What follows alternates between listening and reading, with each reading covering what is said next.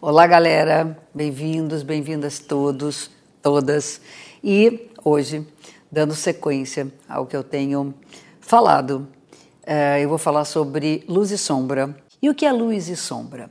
Na maioria das vezes, a gente ouve falar que um signo tem qualidades e tem defeitos. E a ideia de luz e sombra é que o Sol iluminando um signo, ele projeta sombra, uma coisa lá atrás no signo oposto, ou no nosso próprio inconsciente na nossa esfera interna.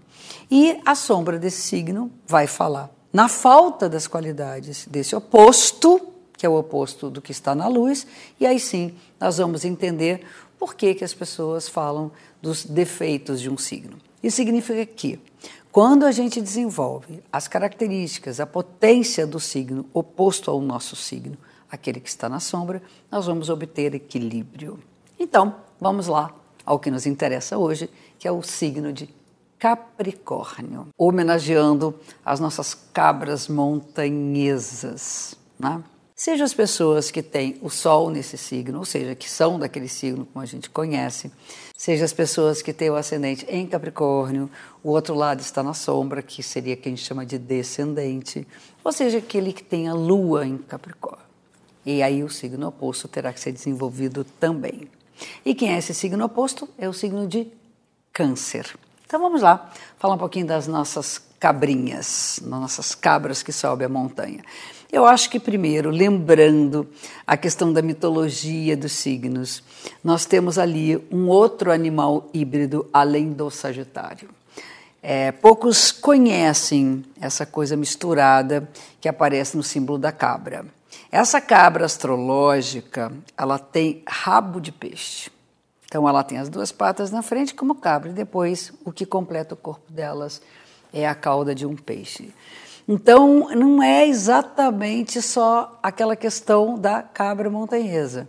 É um símbolo que mistura tanto a firmeza das patas, subindo as escarpas, subindo as montanhas, sem escorregar, ou quando escorrega muito pouquinho, mas consegue manter firme aquelas patinhas das cabras, elas têm uma espécie de trava e por isso que elas não caem das pirambas, assim como os nossos capricornianos. Mas atrás de todo capricorniano, lá naquela cauda, se esconde uma pessoa muito intuitiva, uma pessoa que tem uma grande sensibilidade, mas a vamos dizer, a trajetória de alcançar seu campo de realizações é um dos grandes objetivos dos nossos capricornianos.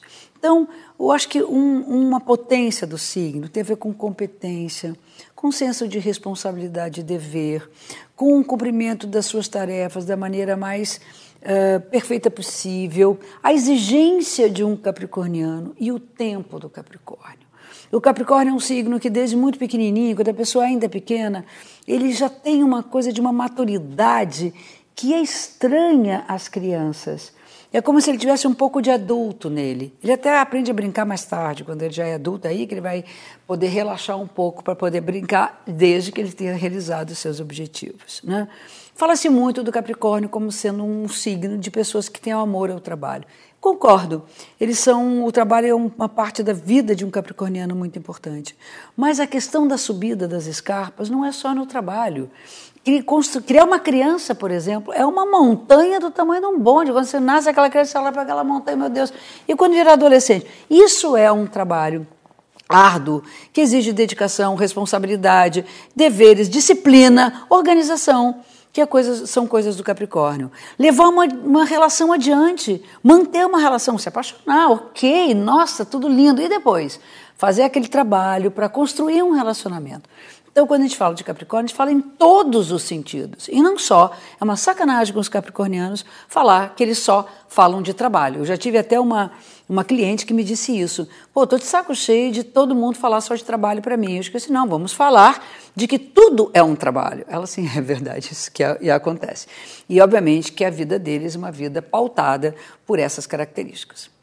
Do lado oposto, a gente tem um caranguejinho, né? Conhece aquelas Maria Farinhas, aqueles caranguejinhos que habitam aqui a nossa, nossas terras brasileiras, as nossas praias brasileiras, aquele sirizinho que anda de ladinho né, e que vive intocado?